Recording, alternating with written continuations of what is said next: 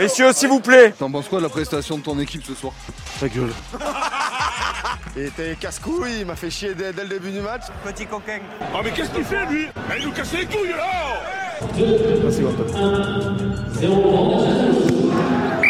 C'est pas lui qui donne le coup d'envoi, c'est moi qui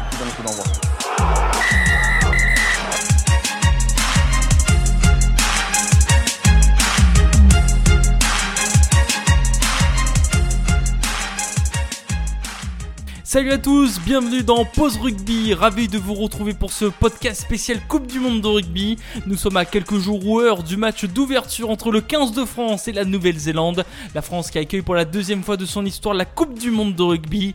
Plusieurs villes et stades vont recevoir les matchs, des équipes dans des camps de base, des fan zones. La France et le monde entier vont vibrer pendant deux mois autour du euh, ballon ovale. Et nous sommes pour cet enregistrement à Libourne en Gironde à l'heure où nous enregistrons ce podcast.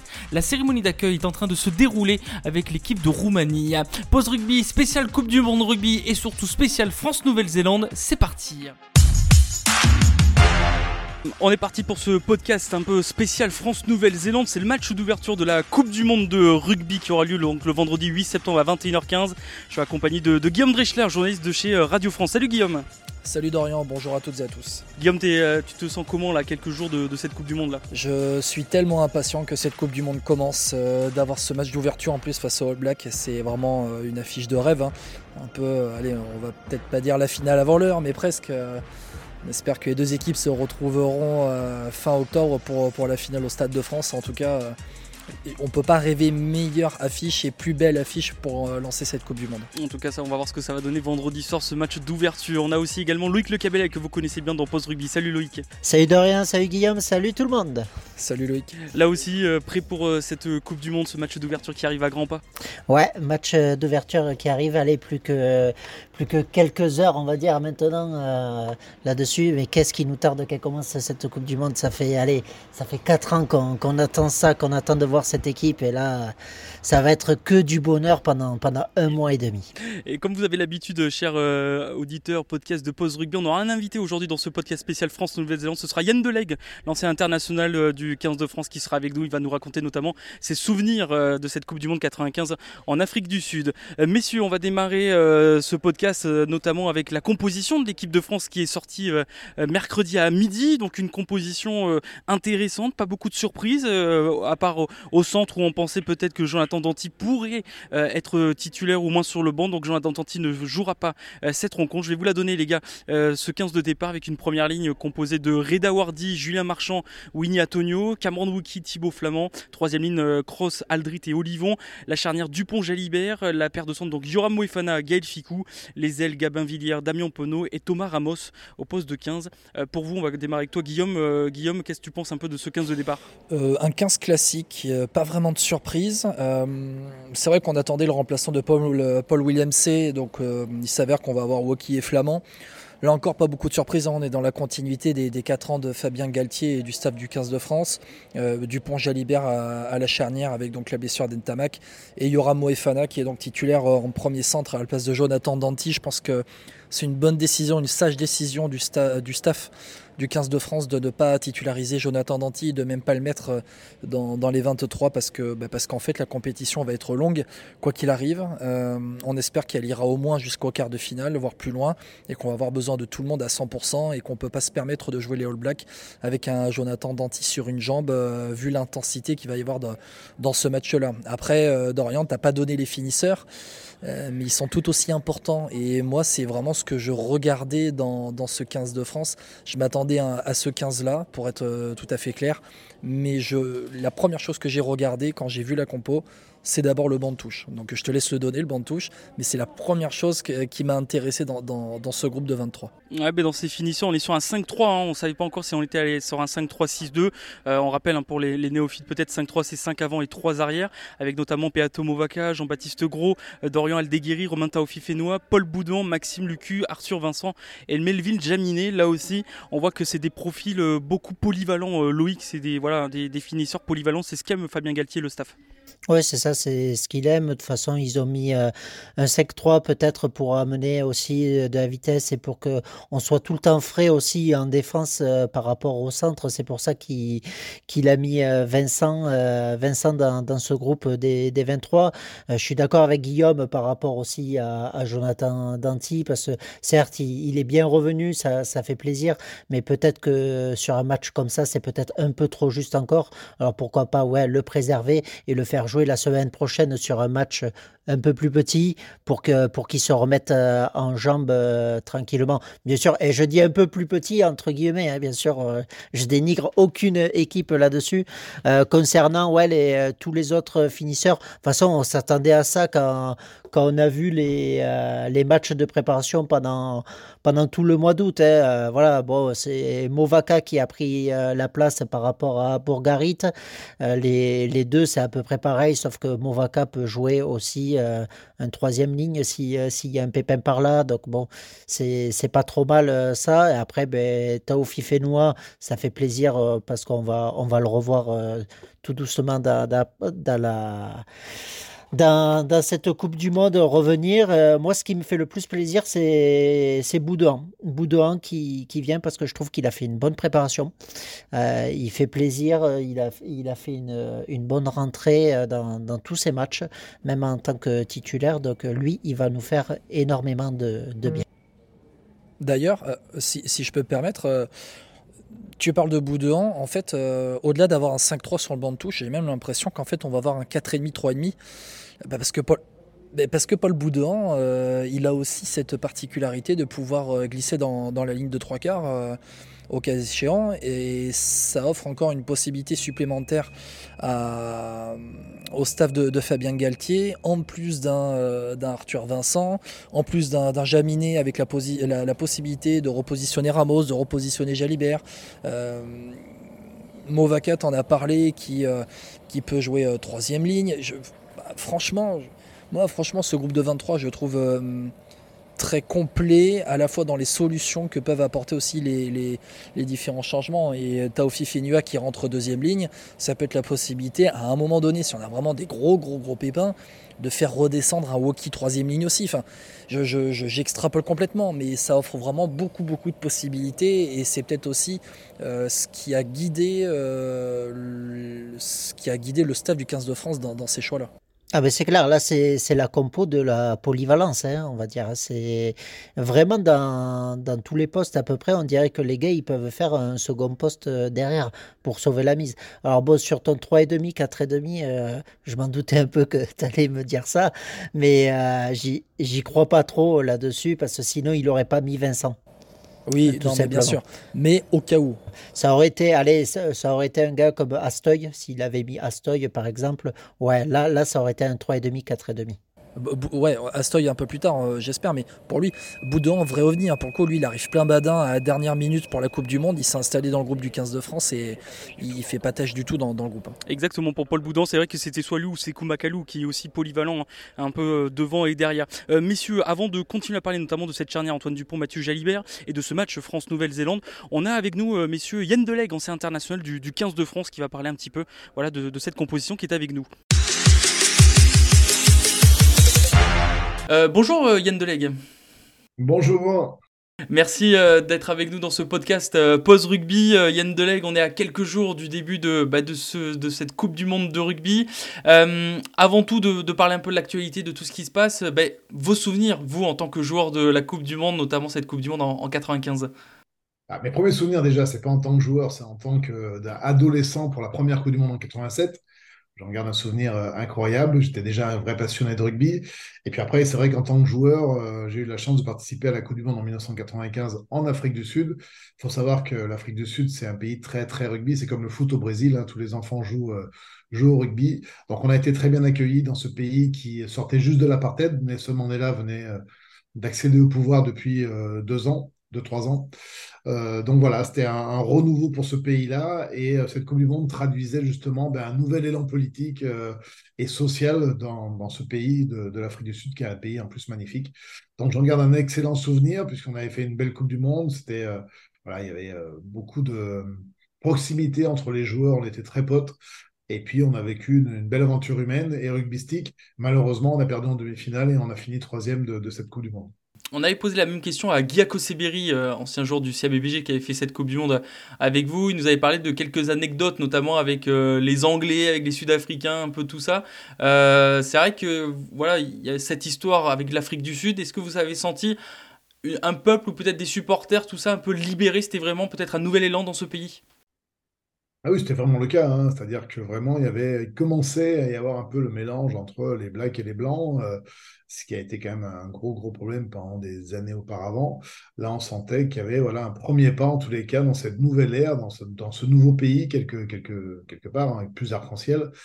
Et euh, on l'a vraiment senti euh, tout au long de la, compétition, et notamment sur la finale où euh, l'Ellis Park à Johannesburg est, rempli, bien sûr, euh, des gueules de supporters euh, et euh, de, différentes communautés. C'était ça qui était, qui était génial, et on voyait des gens se taper dans la main, pas de la même couleur, c'était un petit peu nouveau chez eux, et on sentait bien que c'était nouveau et que ça voulait dire quelque chose. Ils s'étaient rassemblés autour de Nelson Mandela, ils s'étaient rassemblés autour de cette équipe des Springboks, qui était plutôt euh, définie comme, euh, comme une équipe, enfin un sport de blanc en, Afrique du Sud, le rugby. Et, là, voilà, c'était un premier pas pour que déjà les supporters blacks viennent à la rencontre du rugby. Et puis il y avait Chester Williams, qui était l'ailier sud-africain, qui était un joueur black.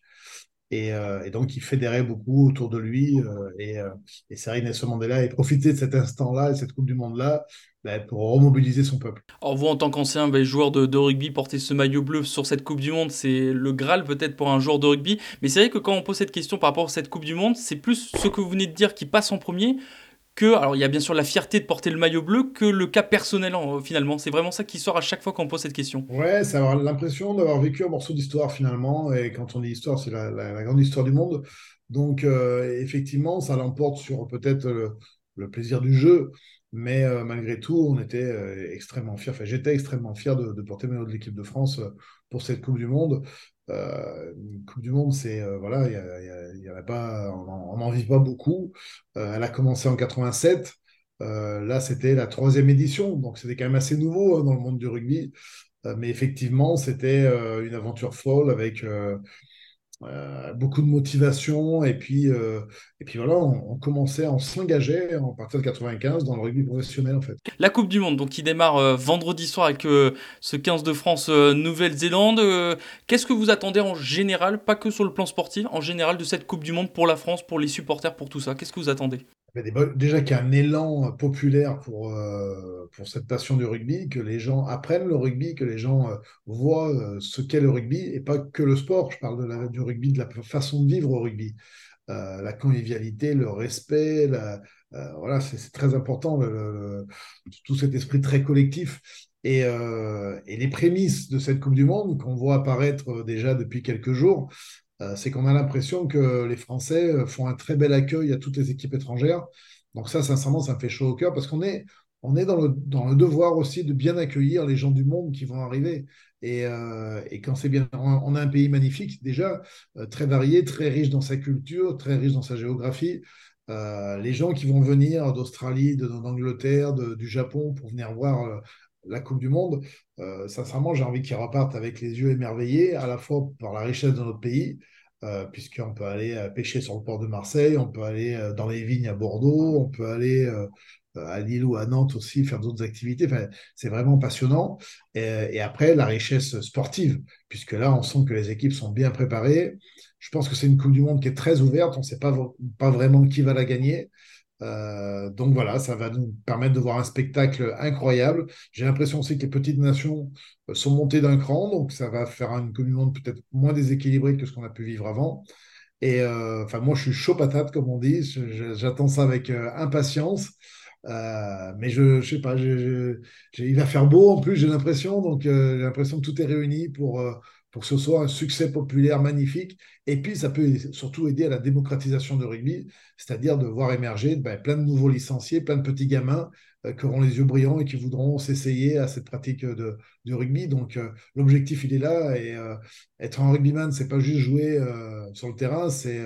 Pour moi, ça, c'est tout le reste. C'est jouer sur le terrain, se faire des nouveaux amis, avoir une vie sociale épanouie à travers des valeurs fortes. Je suppose que vous, en tant qu'ancien joueur, vous êtes très mobilisé pour cette Coupe du Monde. C'est vrai qu'on voit les anciens euh, beaucoup mobilisés, beaucoup euh, promouvoir tout ça, toute cette Coupe du Monde. Vous avez un rôle important, vous aussi. Ouais, on a, on a un, un rôle pour passer les témoins, pour donner de l'information. Effectivement, je vais être bien occupé. Je vais travailler un peu pour M6, pour RMC, euh, pour le Stade de France et, et pour le Vélodrome. Euh, donc voilà, j'ai, euh, je vais euh, un peu sillonner la France, et ça va être sympa, je vais aller à la rencontre de tout le monde. Et effectivement, nous aussi, on a un devoir de, de passer la bonne parole et de faire, voilà, de transmettre notre passion. Parlons maintenant du côté sportif. Comme vous l'avez dit, ça peut être une Coupe du Monde euh, assez euh, équilibrée. En tout cas, il y a certaines équipes qui sont au haut du panier, mais d'autres qui peuvent créer la surprise. On pense euh, à l'Écosse, peut-être qu'ils peuvent faire un coup. pourquoi pas les Fidji aussi de, de l'autre côté. Pourquoi pas le Japon, l'Argentine, même si c'est des nations qui visaient le, le- le haut niveau. Ça fait plaisir de voir voilà, ces petites nations, moyennes nations, arriver au fur et à mesure euh, en haut du panier, on va dire. Ouais, alors je- quand je disais ça tout à l'heure, je pensais aussi à, aux nations comme la Namibie, comme euh, la Géorgie, comme... euh, Chili, par exemple. Ouais, peut-être, et euh, ou l'Uruguay, je, pense que c'est des nations qui, euh, qui vont nous surprendre, ou le Portugal encore, qui vont nous surprendre. Alors, je dis pas qu'ils vont gagner le All Black non plus, mais euh, euh, je pense que, que ça va faire des beaux matchs de rugby. Voilà. Euh, justement, ben voilà, cette Coupe du Monde côté euh, sportif, qu'est-ce que vous attendez de ce 15 de France? C'est vrai que beaucoup d'observateurs, on les met euh, directement favoris au vu des prestations de l'Australie, de l'Angleterre qui sont un peu en dessous. On pense beaucoup à l'Irlande, à l'Afrique du Sud et à la France qui seraient les quatre qui pourraient soulever le, trophée. Qu'est-ce que vous attendez de ce 15 de France aujourd'hui? Bah, Vous l'avez dit, on, fait partie des favoris, effectivement, avec l'Irlande, la Nouvelle-Zélande et l'Afrique du Sud. Euh, maintenant, favori, ça veut quand même rien dire. hein. Donc, euh, on a un potentiel, on a une équipe magnifique, on a une équipe qui est, portée par un élan populaire, on a, on a tout. Euh, maintenant, il faut gagner les matchs. C'est pas le plus simple. C'est pas le plus simple. Donc, bien sûr qu'il faut être supporter de notre équipe. Je rêve qu'ils soient champions du monde parce que, bah, déjà pour le rugby, et puis j'aime ces gosses. J'aime, ces joueurs. ils sont, je sais pas, je trouve qu'ils entretiennent un, véritable super état d'esprit. Et en plus, ils ont énormément de talent. Alors vendredi, ce sera le match d'ouverture face au All Black. Euh, comment vous voyez un petit peu cette rencontre? Est-ce que la France doit, entre guillemets, miser sur ce match pour avoir la première place assurée, même s'il peut avoir une surprise derrière face à l'Italie, le Namibie ou l'Uruguay, sur un malentendu, ils peuvent euh, créer un exploit? Ou alors s'il y a défaite, est-ce que voilà, il faut, il y aura pas panique à bord, on peut se rattraper derrière? Comment vous voyez voilà, ce match d'ouverture un peu et comment doit être le 15 de France dans ce match d'ouverture? Bah, c'est un vrai rendez-vous. euh, ce match d'ouverture, ça va donner le ton. Euh, si on gagne les All Blacks, euh, on envoie un message quand même à toutes les autres équipes. Donc, effectivement, c'est un match très important. Effectivement aussi, il n'est pas éliminatoire. Donc, euh, s'il y a défaite, il n'y a pas péril dans la demeure pour autant. Ça devrait nous mettre un, petit coup derrière les oreilles quand même. Mais, euh, mais voilà, c'est quand même pas un match euh, de phase finale. Mais, euh, mais je pense qu'on va jouer ce match pour se rassurer, pour le gagner. Et ça va faire un très beau match de rugby. Il y a, des rencontres incroyables dès ce premier week-end. Alors, il y a notre match à nous pour, pour l'équipe de France, mais il y a aussi d'autres matchs qui, sont, qui vont être avec un véritable enjeu. Donc, non, non, moi je suis optimiste avec notre équipe de France. Alors, c'est vrai qu'on a eu quelques blessés ces derniers temps. Euh, c'est un petit peu dommage, mais, euh, mais je pense qu'on a le potentiel pour suppléer ces joueurs-là avec plein de qualités euh, dans, notre équipe de France. Donc, non, moi je suis optimiste et, j'espère qu'on va gagner ce premier match. On a dû vous poser la question assez souvent, la blessure de Romain Tamac, Mathieu Jalibert qui le remplace. Cette charnière Dupont-Jalibert qui a très peu joué ensemble. Il faut une vraie connexion pendant une Coupe du Monde, pendant un match entre son 9-10, vous en tant qu'ancien numéro 10. Oui, il faut une connexion, bien entendu. Après, euh, Mathieu et, Antoine, euh, ils s'entraînent euh, depuis très longtemps ensemble avec l'équipe de France à chaque rassemblement. ils sont dans le même groupe. Euh, Mathieu a quand même beaucoup d'expérience maintenant, euh, même si euh, il n'a pas joué très très souvent avec Antoine. Il a quand même fait des bouts de match. Il a fait aussi une dizaine, d'apparitions, je crois, en titulaire avec Antoine. On peut pas dire qu'ils se connaissent pas non plus. Et puis, et puis c'est deux joueurs pleins de talent, donc évidemment, ça fait de la peine pour Romain Tamac. Évidemment, Romain Tamac était le premier choix, mais là, j'ai grandement confiance en, Mathieu Jalibert, qui est un joueur de grande qualité. On sait que Romain Tamac, il est très complet.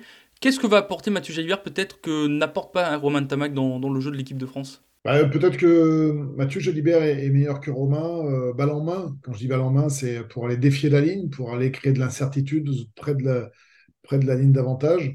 Euh, il est assez opportuniste euh, et ce côté-là peut être très intéressant pour notre équipe de France. Un mot sur la Nouvelle-Zélande qui a perdu face à l'Afrique du Sud lourdement. C'est vrai qu'elle est dans, un cycle Bon résultat, très bon résultat. On a vu notamment en, première chip pendant le Four Nation où elle a cartonné.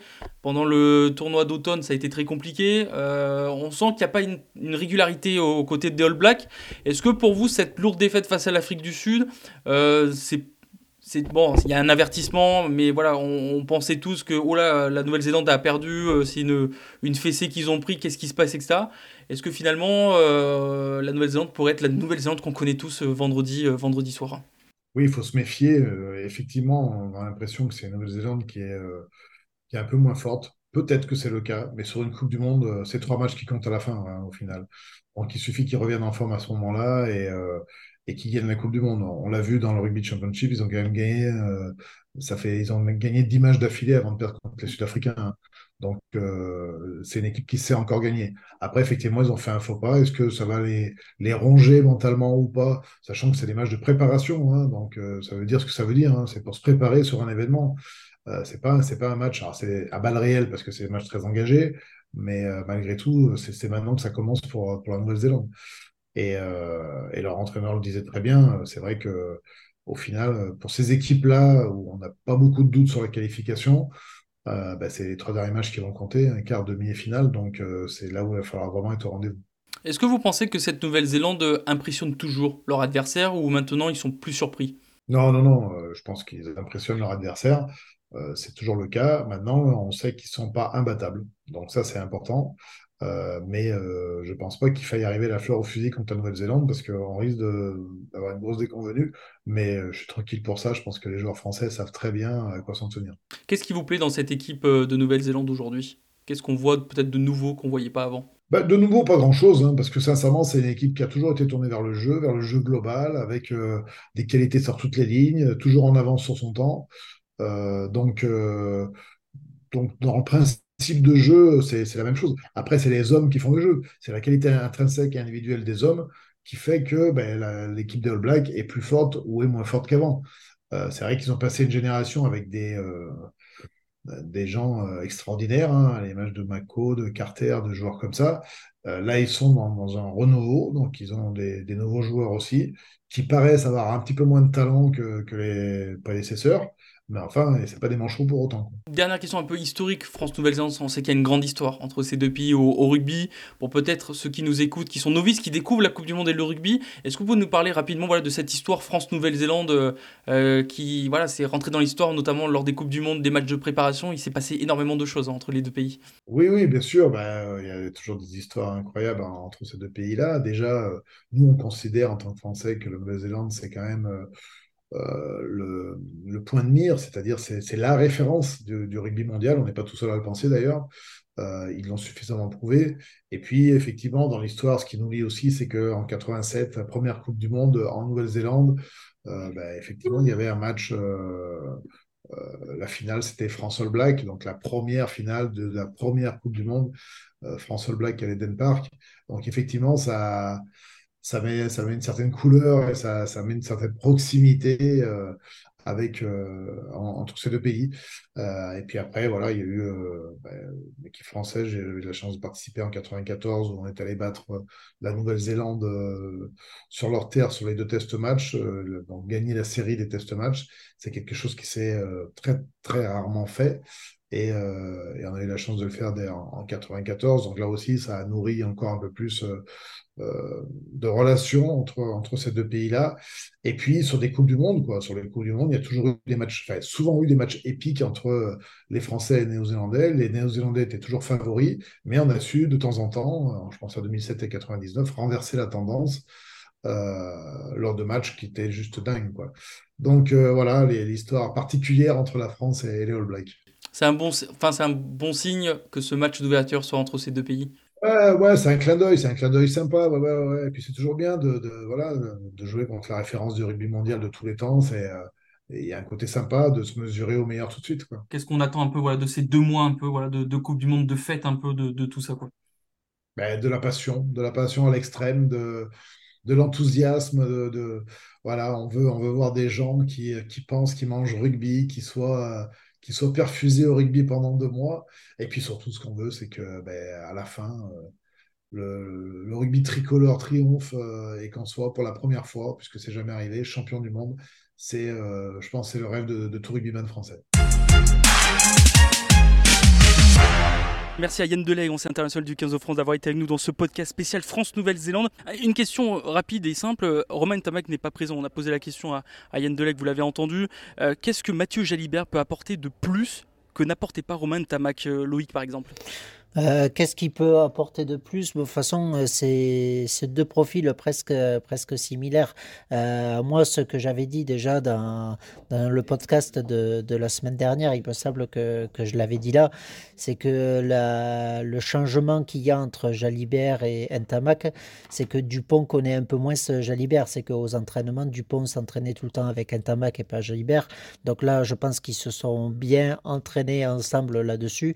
Jalibert, le, plus qu'il y a, moi je dirais, c'est déjà le coup de pied. Euh, je trouve qu'il a un coup de pied euh, plus long que, que euh, là-dessus, sur cette, sur cette vision de, jeu-là, sur, sur les deuxième et troisième rideaux. C'est ce qui peut apporter en plus. En fait, de mon côté, c'est ce que je pense. Je ne sais pas ce que vous en pensez, les gars, mais pour moi, c'est ce qui, c'est la différence qu'il y a entre, entre ces deux joueurs-là. quoi. Je suis plutôt d'accord avec toi et je rajouterais aussi la possibilité de casser des lignes un peu plus facilement de la part de, de Mathieu Ouais, parce qu'il est plus solide, ouais. Mm. Ouais, exactement. Même si, même si, on a toujours l'image de Romain Tamac qui, se- qui casse la ligne de Ben défense voilà. du, du- de La Rochelle à la dernière minute de la finale du top 14 et qui est capable aussi de relancer depuis son embut comme on a vu en 15 de France, dans le 15 de France. Euh, mais ouais, Mathieu Jalibert a cette folie, a un brin de folie supplémentaire ballon en main que Romain Tamac, qui est plus, euh, qui a plus un profil gestionnaire à côté d'un Dupont créateur. Et le fait d'avoir C'est peut-être Antoine Astoy qui aura eu ce Exactement. profil de Ntamak et- exactement, plus Antoine Astoy, mais après, voilà, voilà Mathieu Jalibert, c'est une expérience autre. euh, et il est tout à fait logique que Mathieu Jalibert soit l'ouvreur titulaire du 15 de France contre la, contre la Nouvelle-Zélande et d'avoir deux créateurs comme. Euh, comme Dupont et Jalibert euh, en, charnière, ça peut offrir euh, pas mal de solutions en attaque et aussi bah, peut-être des petits mots de tête supplémentaires euh, en, en défense pour, pour les All Blacks. A contrario, euh, bah, ça c'est un peu l'étiquette qui lui colle, hein, Mathieu Jalibert, bah, c'est le côté euh, défensif qui face au All Black va être, euh, va être important. Il va être euh, scruté de, près par rapport à, ça aussi. C'est c'est pour ça qu'il y a, qu'il y a Moefana qui est à 100%, qui sera à côté de lui. Et c'est peut-être pour ça aussi que Vincent a été préféré, euh, parce que Vincent, c'est un gros défenseur. Donc, euh, Et la connexion Jalibert-Moefana aussi à l'UBB. Ah, On ben parle oui. de connexion à chaque fois Oui, de oui, Dupont oui. et Tamac. Mm. Mais là, la connexion euh, ouvreur premier centre aussi avec Moefana serait importante. Ça peut être intéressant à voir. Qu'est-ce que vous attendez, euh, messieurs, de ce match France-Nouvelle-Zélande, que ce soit côté français ou, ou néo-Z? Bah écoute, euh, qu'est-ce que j'attends de ce match France-Nouvelle-Zélande? J'attends qu'il n'y ait pas de blessés en fait. Moi j'attends surtout ça. Parce qu'au final, euh, terminer euh, premier ou deuxième de cette euh, phase de poule, déjà, gagner contre la Nouvelle-Zélande, ce serait avoir un joker supplémentaire pour mieux gérer la phase de poule. Ça, c'est pour commencer. Parce que finalement, on serait sous la pression. du résultat pour cette phase de poule si on perdait contre la Nouvelle-Zélande. Et donc forcément avec une obligation de gagner en permanence pour pas se faire sauter en phase de poule. Maintenant, ne pas avoir de blessés parce que si on se qualifie, quoi qu'il arrive, on devrait avoir l'Irlande ou l'Afrique du Sud et ça va taper sévère en quart de finale. Donc euh, moi, c'est ce que j'attends. Je, je sais pas ce que tu en penses, Loïc. Ouais, ben moi en fait, euh, ce que j'en pense, tu as raison hein, sur, sur les blessés parce que je pense qu'on a été euh, pas mal pris sur, sur les pépins pendant, pendant ce mois d'août. Donc bon, ça commence à revenir tout doucement. Donc il en faudrait pas de, supplémentaires là-dessus. Ce que j'attends, ben, c'est une équipe combattante qui, je l'espère, n'a pas, n'a pas la pression de ce, de ce premier match parce que il y a pas mal de, de journalistes ou, euh, ou autre chose qui euh, autre personne qui, qui, leur, qui leur parle de ce match depuis, depuis pas mal de temps déjà. Donc euh, j'espère qu'avec l'ambiance et tout, ils vont pas avoir cette pression, qu'ils vont être motivés jusqu'au bout là- là-dessus. Ensuite, ben voilà, ben, de toute façon, comme tous les Français, j'attends un beau match. Des deux côtés. Euh, j'attends une victoire parce que tu dis, toi, premier ou second, euh, voilà, bah, c'est sûr que si on gagne le match, ça a mo- moins de pression après parce que l'équipe d'Italie, il faudra quand même y faire attention parce que je trouve qu'elle elle, elle s'est quand même bien préparée hein, pendant, Une équipe pendant- très joueuse. pendant ce mois d'août et tout. euh, quand tu vois qu'ils ont mis euh, 50 points au Japon, alors j'ai pas vu la compo du Japon, mais bon, je pense que l'Italie peut être pas mal. Il faudra y faire attention quand même. Mais de toute façon, euh, le, le match le plus compliqué pour moi, ça sera le quart de finale. Que tu aies l'Afrique du Sud ou l'Irlande, ça sera le match le plus compliqué. Donc euh, il faut, faut gérer ce match dans tous les cas. Et bien comme il faut, sans pression surtout, et bien le gérer pour, pour avoir cette, cette première victoire et, être- et souffler ensuite. Ouais, et puis en plus, euh, pour terminer, je, je veux pas revivre 2007 et ce qui s'est passé contre l'Argentine. Il y a aussi ça, quoi. Et euh, c'est un peu le risque, hein. C'est un peu le risque, hein. Si ça démarre mal, Mm. voilà. Mais c'est ça, en fait, hein, contre l'Argentine, il y a eu la pression de ce Ouais. premier match. hein. Après, j'ai l'impression quand même que cette génération-là, euh, il peut lui passer n'importe quoi dessus. euh, ça va pas, ça va refaire ni chaud ni froid. En 2007, c'était euh, les rugbyman étaient des nouvelles stars. C'était nouveau cette pression euh, pour eux. C'était totalement nouveau. Aujourd'hui, en 2023, euh, Dupont fait la pub Volvic. euh, 25 ans après Zidane, bon, ils sont, ils sont préparés à ça, les gars. Ils sont hyper professionnels depuis le centre de formation. Ils, sont, voilà, ils jouent en- dans, le top 14, qui est le meilleur championnat au monde. Tu as des champions d'Europe. Tu- peux pas. J'ai l'impression que niveau, en fait, ça va, la pression va plus les galvaniser qu'autre chose. Moi, je, vois plus ça comme ça. Et voilà. Après, maintenant, tu as aussi cette polémique, hein, Bastien Chalureau voir aussi à quel point ça va affecter le groupe 15 de France. J'espère que ça va pas trop l'affecter. Parce que, bah, parce que voilà, après, euh, si ça tourne mal d'entrée et que la polémique vient se rajouter derrière, on va se mettre des bâtons dans les roues inutilement. Quoi. Mm, Oui, c'est sûr. Bon, après, euh, cette polémique, je pense qu'on en a assez entendu parler dans, la semaine euh, là-dessus. Mais c'est surtout que c'est. J'ai envie de dire que c'est un peu hors sportif. Voilà, c'est là, c'est maintenant on est plongé dans la Coupe du Monde. Faut pas déranger les gars avec ça. Ça fait pas mal de temps qu'on leur demande de ramener cette, euh, cette putain de coupe. Donc euh, surtout ne, ne leur mettez pas de, des bâtons dans, les roues euh, maintenant, quoi. Pas, pas dans la dernière ligne droite, quoi. Laissez-les se concentrer jusqu'au bout. Ils ont une mission. La mission, c'est c'est gagner cette coupe. Ils le savent tous. Je pense que ils doivent avoir dans, dans leur chambre tous. Je suis sûr qu'ils ont peut-être un poster avec la coupe dessus, quoi. Te- Tellement qu'ils y pensent tout le temps. Donc surtout laissez-les tranquilles avec ça et qu'ils nous fassent plaisir, quoi.